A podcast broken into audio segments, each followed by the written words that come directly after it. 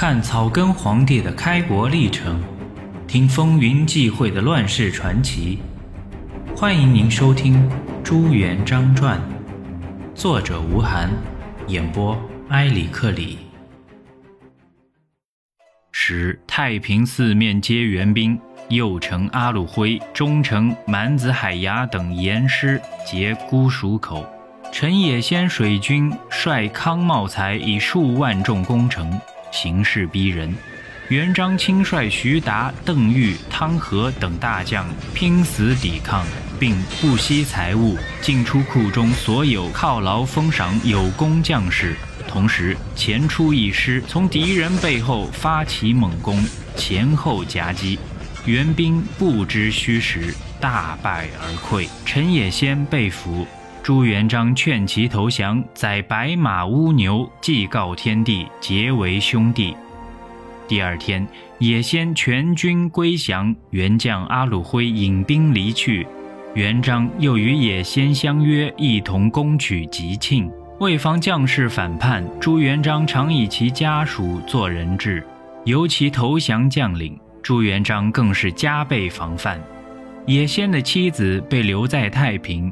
部下被张天豪领去攻打吉庆，野先心里原本痛恨红军，不得已而投降元璋，用而见疑，心中更加有气。他暗地嘱咐部下装装样子，出人不出力，并不真打。三两日自己脱身后，就来攻打红军。这话给朱元璋心腹简笑叹之。元璋心里明白，却不告诉张天豪。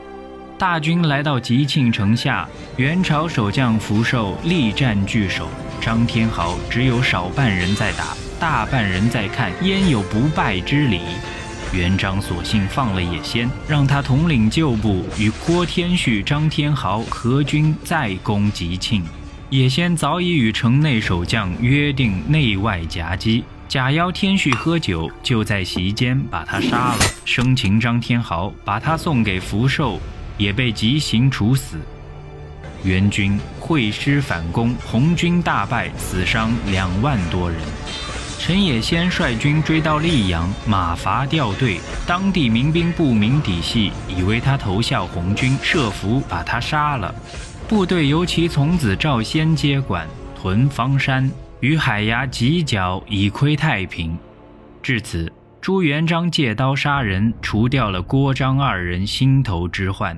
郭家旧部全归元璋指挥，成为名实一致的都元帅，仍承秉小明王旨意。时在至正十五年九月，在朱元璋统领郭家军后，郭天旭次子天觉被小明王认为中书右丞，眼看郭家基业落入他手，不免背地里发些牢骚，被元璋探知，找个理由，干脆斩草除了根。又见子欣的小女儿孤苦伶仃，长得有几分姿色，也顾不得什么乱伦之嫌。元璋也一并接受，做了他的第三房小妾，不由得人不慨叹：三十年河东，四十年河西，人世沧桑，朝代兴替，非待人力，乃是天数。自六月份攻克太平后，朱元璋就一直在做攻取吉庆的准备。前两次攻打吉庆，并不是其真正目的：一为探敌虚实，二为消灭异己，吞并郭军。实际上，他采取了先取四周，孤立吉庆的方针，先后占领了吉庆四周的溧水、溧阳、句容、芜湖等一些城镇。这时，吉庆孤立，三面被围，但是水路却被元军死死把持，因为在大军渡江后。朱元璋已令将大小千百艘船只都付诸江流，一时也奈何援兵不得，就连与河州将士家眷也音讯不通，诸将挂念，难免分心。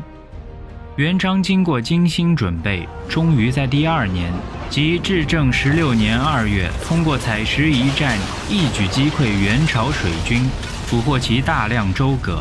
不仅打通了前后方的通讯联系，安定了军心，而且彻底扫清了吉庆的外围屏障，使其处于四面楚歌的境地。于是元璋紧锣密鼓地进行攻取吉庆的最后准备。三月初一，元璋亲率大军水陆并进，三攻吉庆。城外守军陈兆先部抵挡不住，战败请降。朱元璋又得降兵三万六千余人，然后合力猛攻，吉庆城破，守将福寿战死。元帅康茂才率军民五十余万归降，满子海牙逃归张士诚。朱元璋入城，西召官吏父老，谕之曰：“元政溃扰。”干戈风起，我来为民除乱耳。其各安诸如故，贤士无礼用之，旧政不变者除之。吏务贪暴，安无民？民大喜过望，改吉庆路为应天府，辟夏狱孙延、杨宪等十余人，葬御史大夫福寿，以经其中。设天兴健康义统军大元帅府。以廖永安为统军元帅，以赵忠为兴国义元帅，镇守太平。小明王得到捷报后，升朱元璋为枢密院同签，不久又升朱元璋为江南等处行中书省平章，李善长为左右司郎中，以下诸将都升元帅。这一年，朱元璋二十九岁。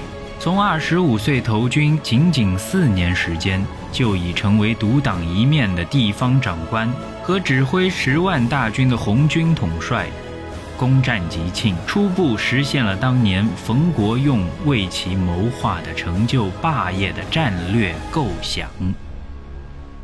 听众朋友，现在您收听的是《朱元璋传》，作者吴晗，演播埃里克里。